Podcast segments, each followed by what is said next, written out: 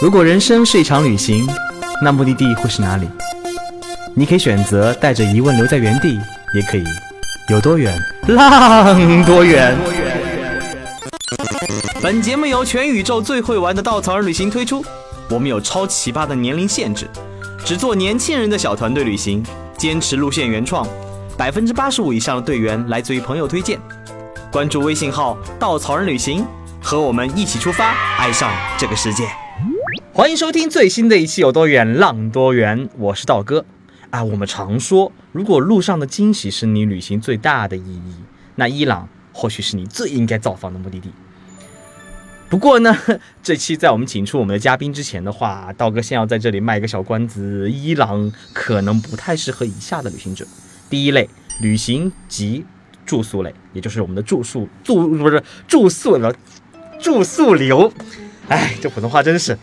十二年的经济制裁呢，使得伊朗经济停滞甚至倒退。此间十此间十多年，伊朗几乎没有外来旅行者，酒店停留在二十多年前的水平，且数量极少。现有的几家酒店不是针对胆大的背包客，就是针对本地土豪，所以都是多床房，方便旅行时携带最多四位妻子。嗯，哦耶！如果对住宿挑剔，伊朗可能一点都不适合你。第二类，不太适合旅行及美食，也就是我们的口腹流旅行者。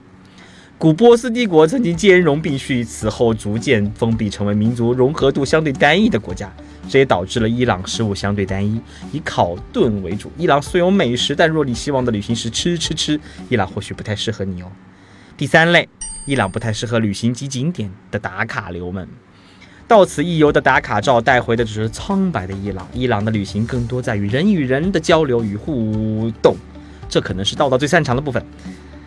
如果只想打卡来伊朗也不划算。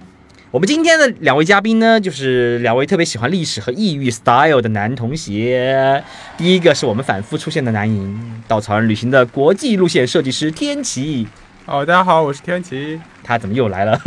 伊朗是他曾经剁手两千美金买地毯的国家。什么东西？你怎么那么有钱啊？这这故事是什么？哪里传出来的故事？你的工资是不是太多了？我要给你介绍一点工资。没有没有没有，这都是靠我老婆接济的。好吧，我刚想说，刚刚老板那个吐个槽爆个料，说天奇这么有钱。嗯，好吧。第二个出现的男人是狗子。大家好，我是狗子。狗子是我们的城市微旅行产品设计师，非常非常有文化。狗子，那个狗子曾经有期那个节目讲了很多上海特别值得去的一些犄角旮旯，哦，特别酷。第三十期节目的时候，大家可以回顾听一下，聊了上海那些不知道的魔都小众玩法。我们之后也会聊一些城市旅行的节目，没有假期浪出去，在熟悉的生活环境里，也可以有不一样的活法。不过在准备这期节目的时候呢，道哥看到了一条非常走心的。关于这条路线的反馈，呃，这里说明一下，稻稻草人的每一次旅行路线结束以后，都会邀请大家写匿名反馈，不是公开的好评。这条反馈写的特别的走心，道哥这么走肾的人，看到这段文字也会被一种温柔一戳的感觉，跟大家分享一下。来，music，非常喜欢这次的旅行，从城市到荒漠，再到城市，可以感受到不同层次的伊朗，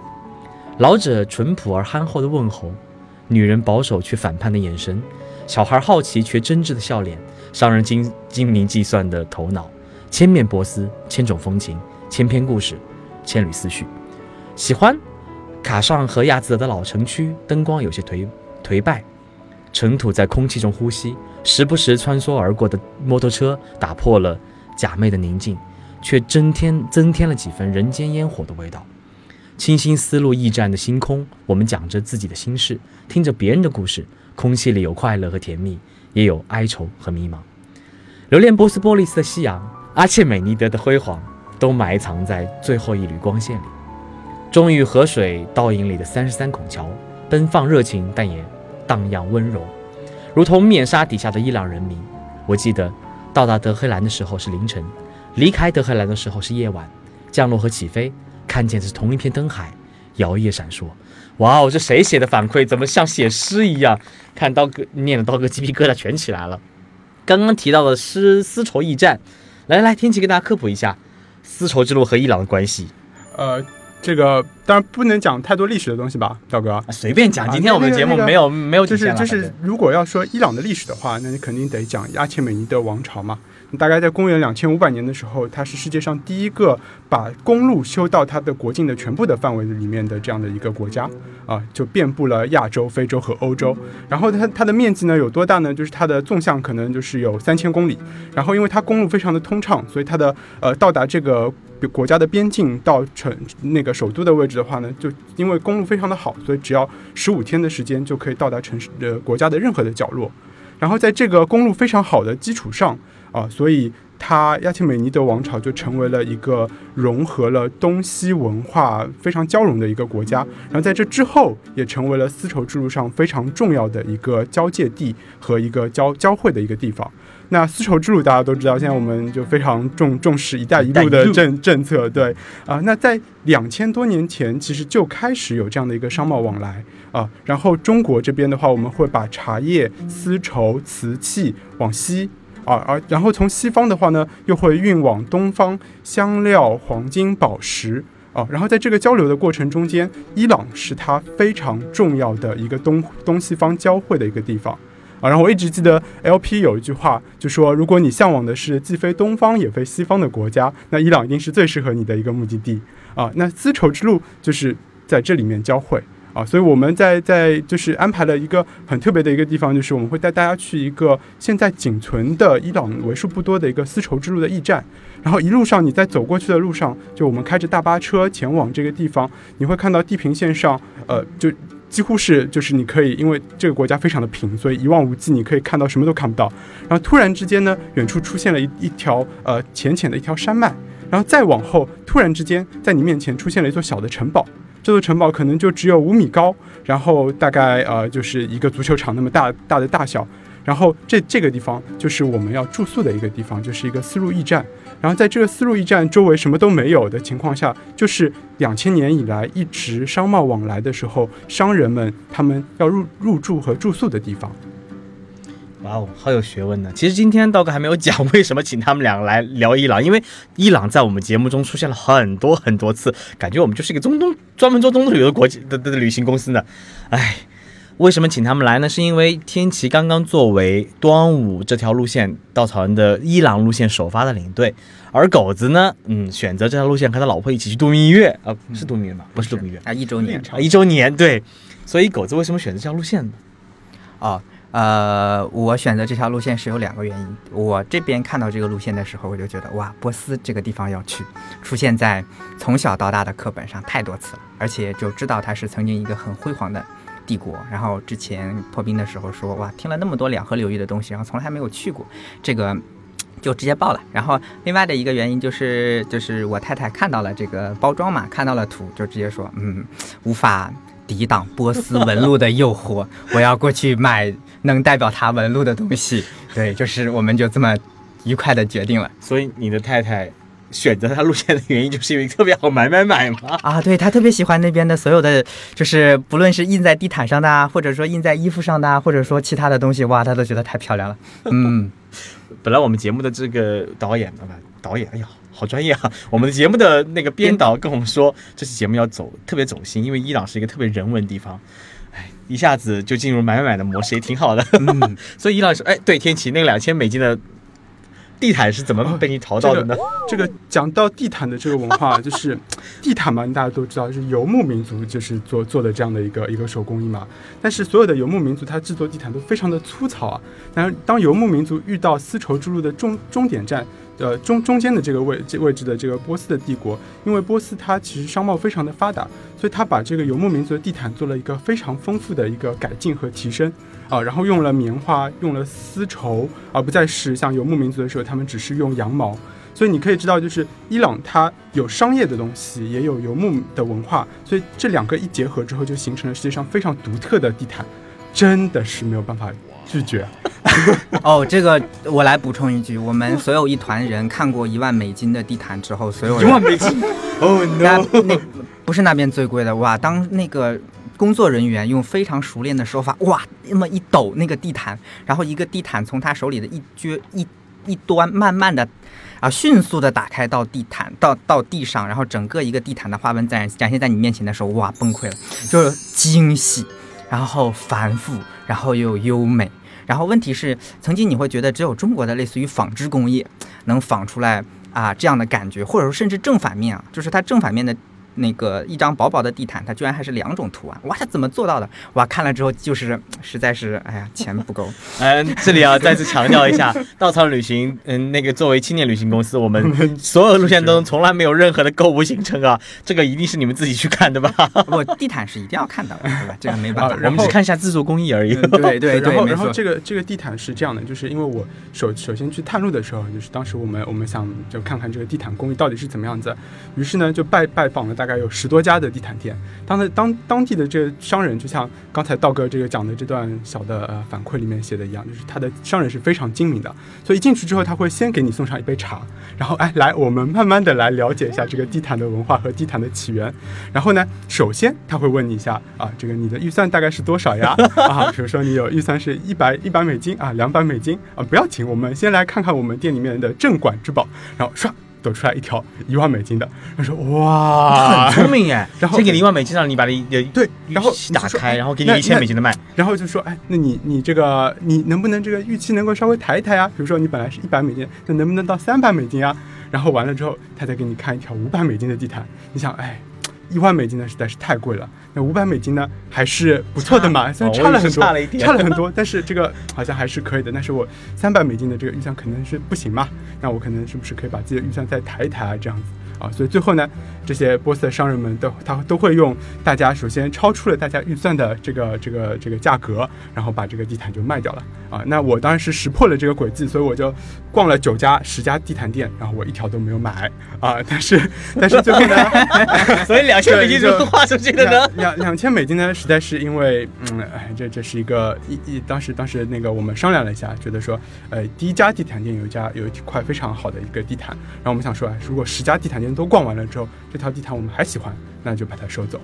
啊，所以最后就是把一开始看到的这一块地毯最后又收走了，啊，但是在这次旅行当中，我们的小伙伴做了一个让我非常震惊的一个举动，就是当团队结束的时候呢，那个我们有一个小小伙伴，他一个人去了这个巴扎，然后呢，大概花了五百块钱人民币买了十块桌布。啊，然后他在这个到了家之后呢，精心打扮了一下他的桌那个家里面，然后在地上也铺上桌布，在桌子上也铺上了波斯这个花纹的桌布，然后在墙上也挂了挂了这个花纹的桌布，然后我觉得，我操，这简直就是精美绝伦啊！比我这个，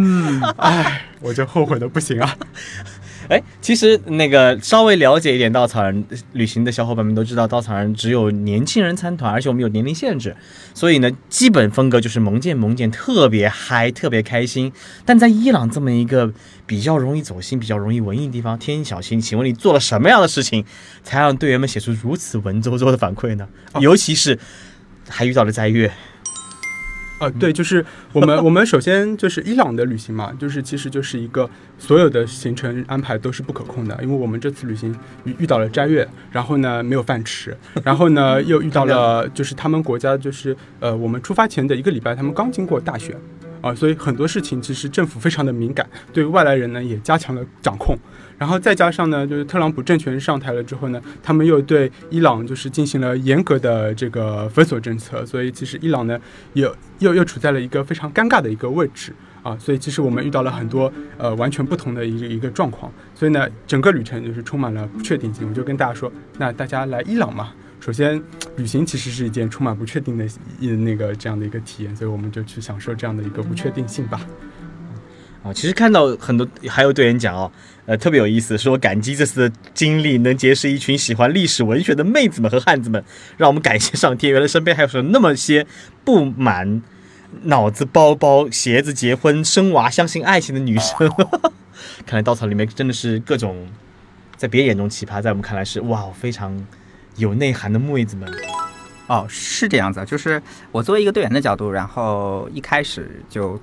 嗯，第一天先到德黑兰的时候是组织了一个去逛他们那个德黑兰，就是伊朗的国家博物馆。嗯然后逛的时候就还蛮神奇的。然后一群人第一天还不认识的，就是我们刚下飞机，然后就就像之前说的，临时要加出来一个行程，就是由于当地政府的管控嘛，这也算是一个惊喜。然后我们就在这一个博物馆里，一开始还什么都看不懂，看不懂什么文字，也还没有到后面正式开始去了解国家历史的时候，居然在那个博物馆里，大家津津有味的逛了大概一个小时。然后最后走的时候还恋恋不舍，然后还没有看懂，然后我就觉得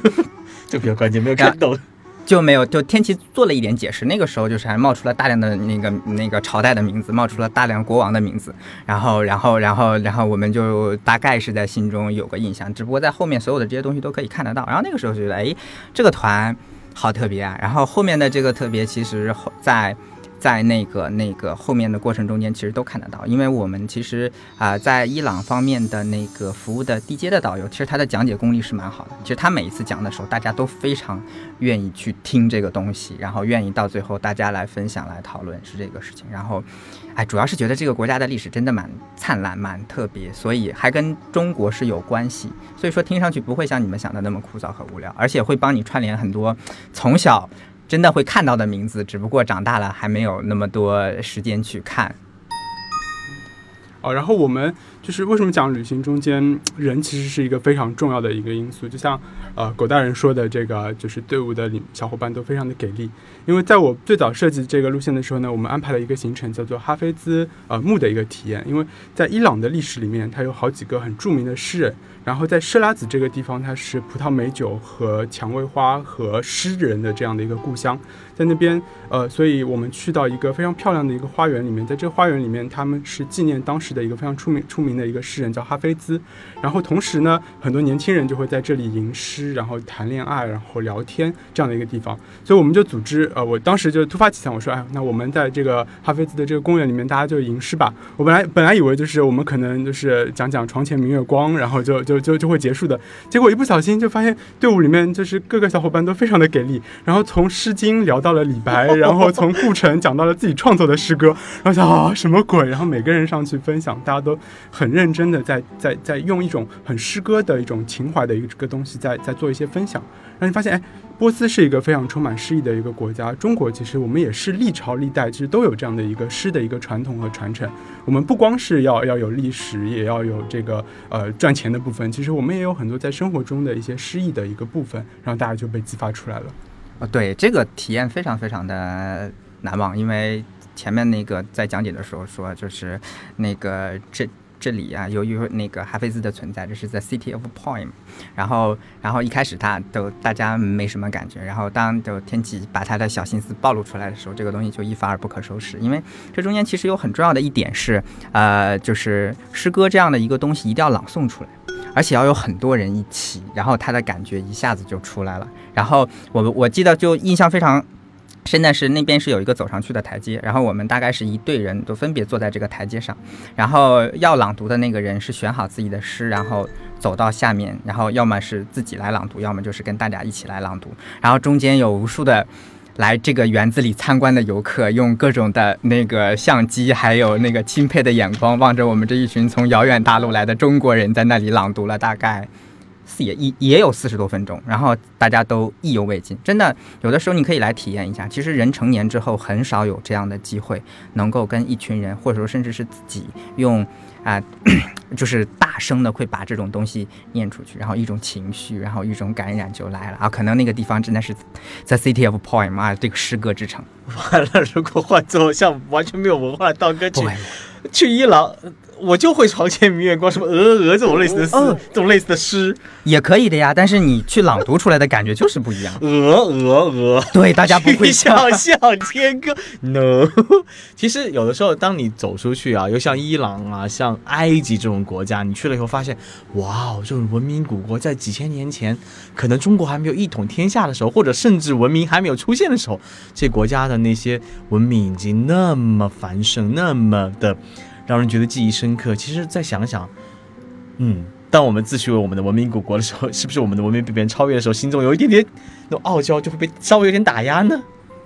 呃，是这样子啊，就是这个是我一开始去的时候就那个怀揣的一个想法，因为我在做啊呃法租界线路的时候，那个看了大量呃中呃上海人跟法国人的关系嘛，然后就感觉其实那时候有一点点的感觉，就是可能哎我们自己的中中华文明啊或者中国文明未必是世界上最优秀的文明，但是其实它还是在啊这个第一流的。那个范围之内，然后那个时候当时的想法是，你看法国嘛，对吧？这个浪漫之都、文艺术之都、时尚之都，我们抱抱他大腿，问题也不大。然后，但是真正你到了波斯之后，你会发现，哇，一个第三世界国家啊，或者说准确的说，第二点五世界国家，哇，那个站在波斯波利斯的遗迹之前的时候，你真的在导游的讲解之下，在我们那个地接的讲解之下，然后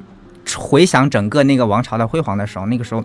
是非常震撼的。就像刚刚道哥前面说的，在那个石头的遗迹。建成的时候，中国还没有大一统，对中国还没有那么系统的马路，就像那个刚刚天奇说的，能修三千公里都没有。那个时候已经实现了，你明显能看到这么多的人力和物力，必然背后是有一个强大的国家，国家能够强大，一定是它文化强大，然后这个感觉就。冲击力会非常的强，那个时候其实会想很多事情，就是那么我们如果不是最优秀的，那我们要怎么安放自己？其实这个问题聊起来，嗯，感觉就要把天聊死了。但是 对，但但是实际上其实还蛮重要的，因为有的时候你看，呃，网上有有有有很多讨论问题的时候，都是一种可能我们国家要比你们国家的文化有一定优越性的一个角度出去的，但有的时候没有那么多更加谦卑或者开放的心态。那么其实你出去玩的时候，更重要的是一种。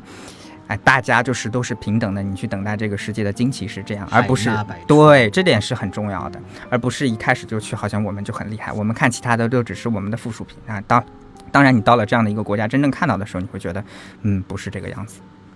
其实伊朗应该是有很多很多遗迹，很多很多漂亮的建筑，很多很多东西可以让你去看到的，这么一个非常传统或者非常厉害的文明古国。对，当然听说啊。我们的行程当中，除了看各种景点以外，还去了很多很多跟当地人有关，比如逛商场，比如逛公园去别人家里做客等等等等。哦，那个其实就像最最早这个道哥讲的，这个伊朗它并不是适合大家玩景点、拍照这样的一个方式，因为伊朗最特别的在于人。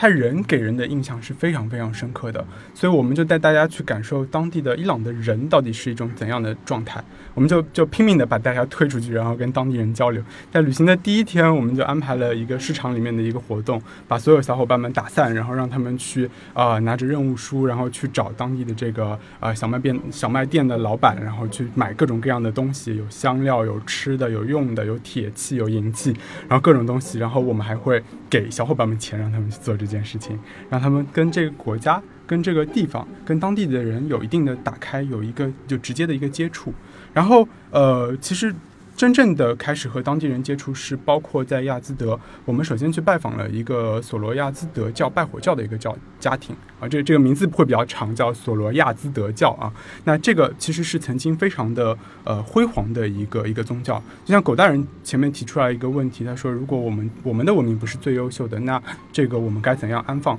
那其实当时我们也在探讨另外一个事情，就是伊朗的文明，它在亚切尼美尼德时期其实是全世界最优秀的这样的一个文化，但在这之后，其实它不再那么优秀了。那他们是怎么安放的？比如说，在这之后有一个王朝叫萨珊，他给出的一个解决方法就是，我们不像亚切美尼德那样兼容并蓄，但是我们把拜火教立为国家之根本，就是所以在萨珊王朝时期，拜火教是伊朗的最重要的一个宗教。但是延续到现在为止，全世界拜火教教徒只有十万人。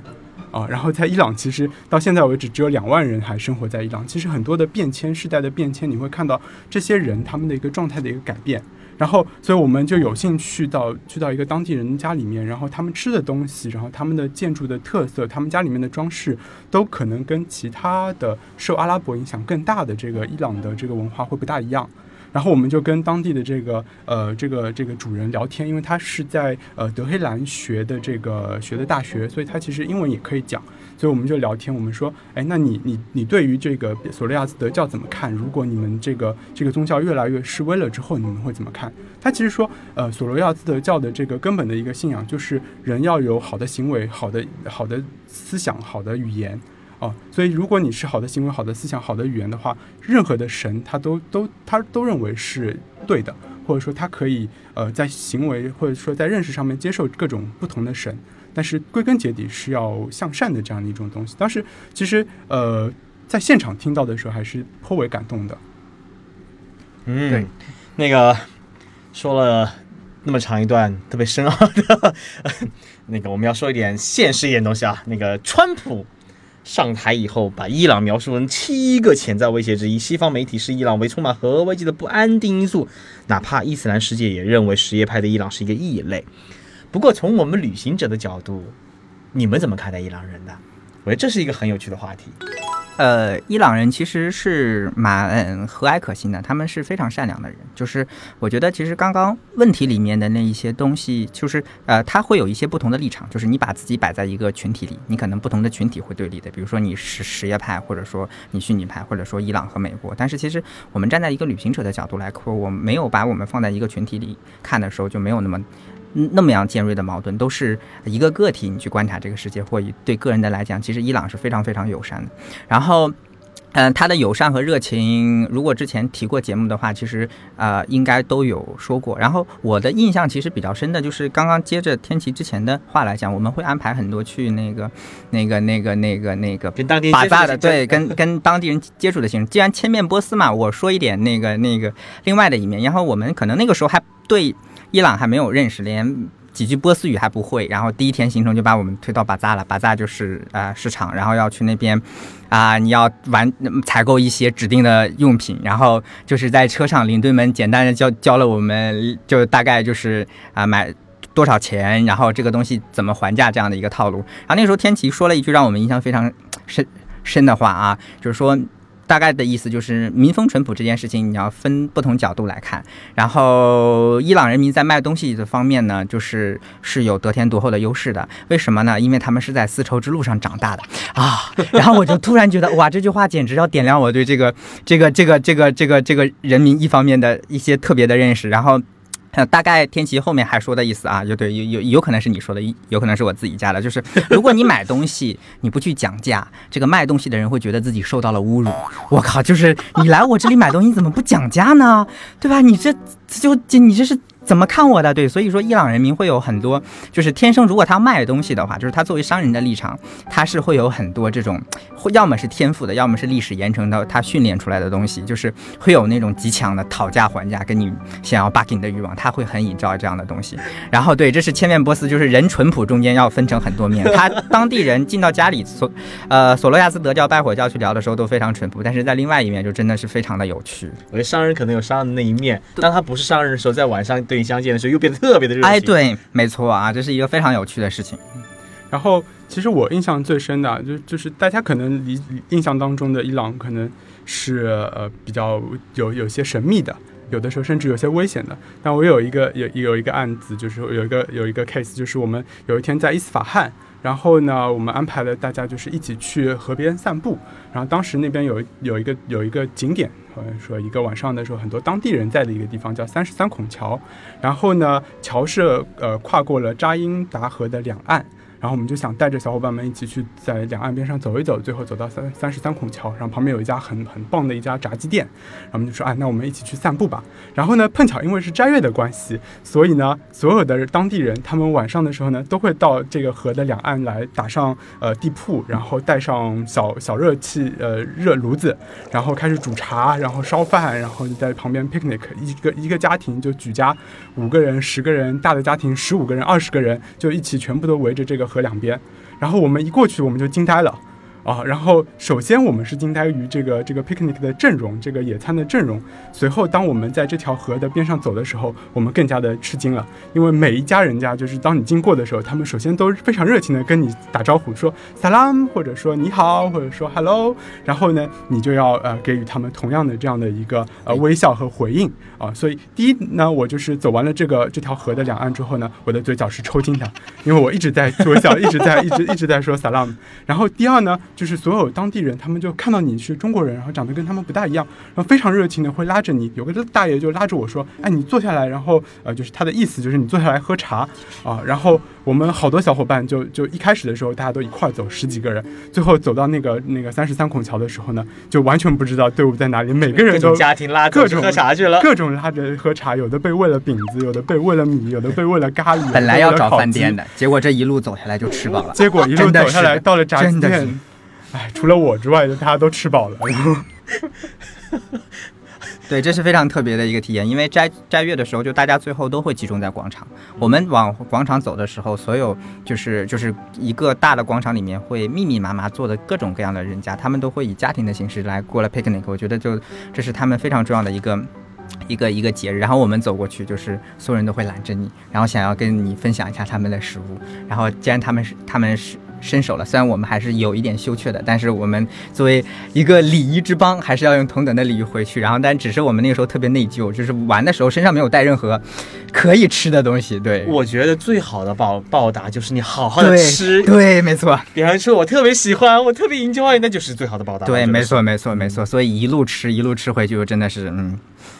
哦，当然也有人讲到那个波斯的两面性啊，就是我们讲波斯有千面嘛。对。其实波斯人他呢。啊，有的时候跟中国的文化非常像，他非常的热情好客，但是呢，也有一点含蓄。然后有的时候呢，他的表达也是比较委婉的。比如说，举个例子呢，就当他拉着你说“哎，你来吃”的时候，他其实希望听到的回复是“哦，没关系，我已经吃饱了。” 然后这时候他会再问你一遍“你要不要吃啊？”然后这时候你再说“啊，我已经吃饱了”，然后他就会放过你了。然后如果你没有没有就是这样的回应，然后直接坐下来呢，他一开始应该还是会有点懵懵 逼的这样子。哎，我知道了，原来我们没有懂这个套路。就 客套话嘛，对吧？就是来今晚住我家，其实我家什么都没有，然后内心的 OS，但是就是哇，你住呀，你真的住呀。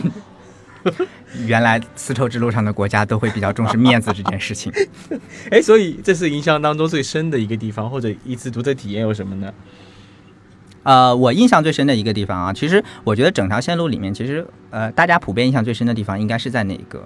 丝路驿站，因为那个地方真的特别特别。然后你看长河落日，然后大家满天星空，然后又在一个圆形的城堡里，然后这个家族的兄弟姐妹有准备了一些非常特别的节目，就是这个节目从来都看不到的。对，然后是这样。然后当然就是这样的一个东西，呃呃，从我的角度啊，那你除了这个风景很感兴趣之外，我会排在第二的，就是我。多少年之后，我还会想起来，还会有另外一个，就是在那个水啊水博物馆，对，因为在那边啊也有一个从小到大一直看到的东西，就是呃这个新疆会有一个坎儿井系统啊，我是看到过，然后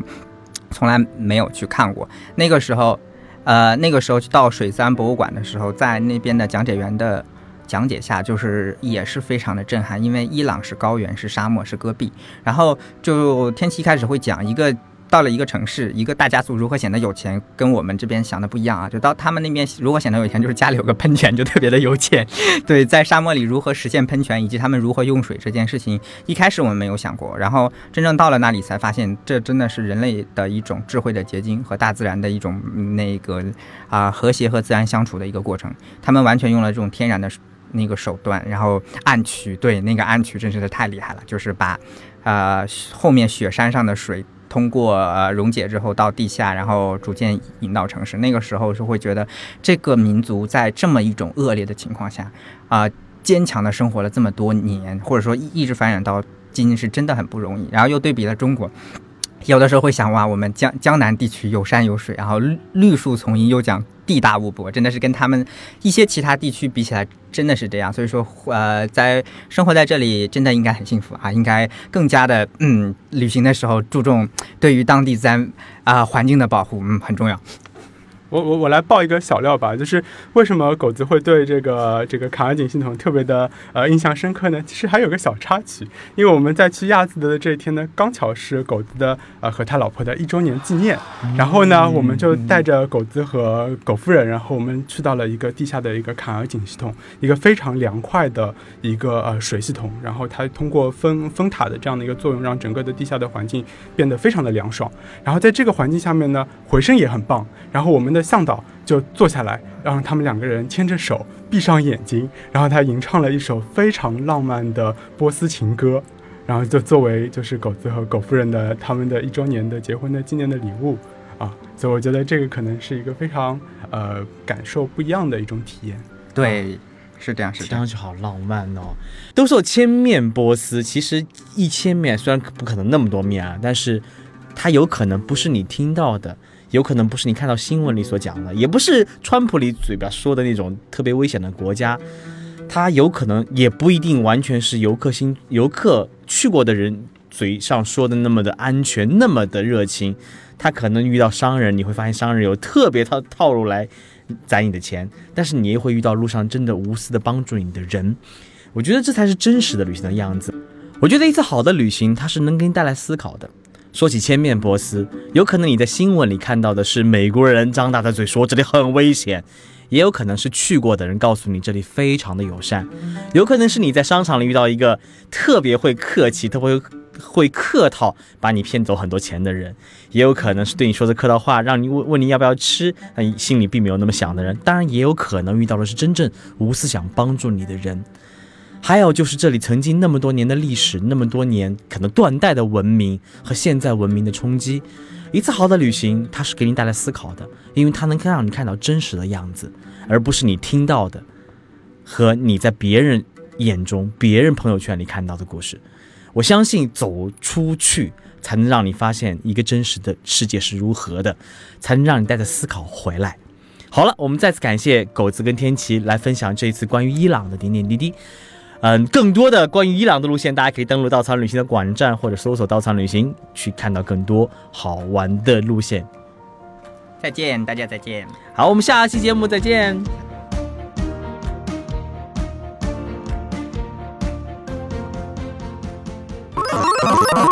请搜索“稻草人旅行”，和我们德艺双馨、颜值出众的领队一起出发，爱上这个世界。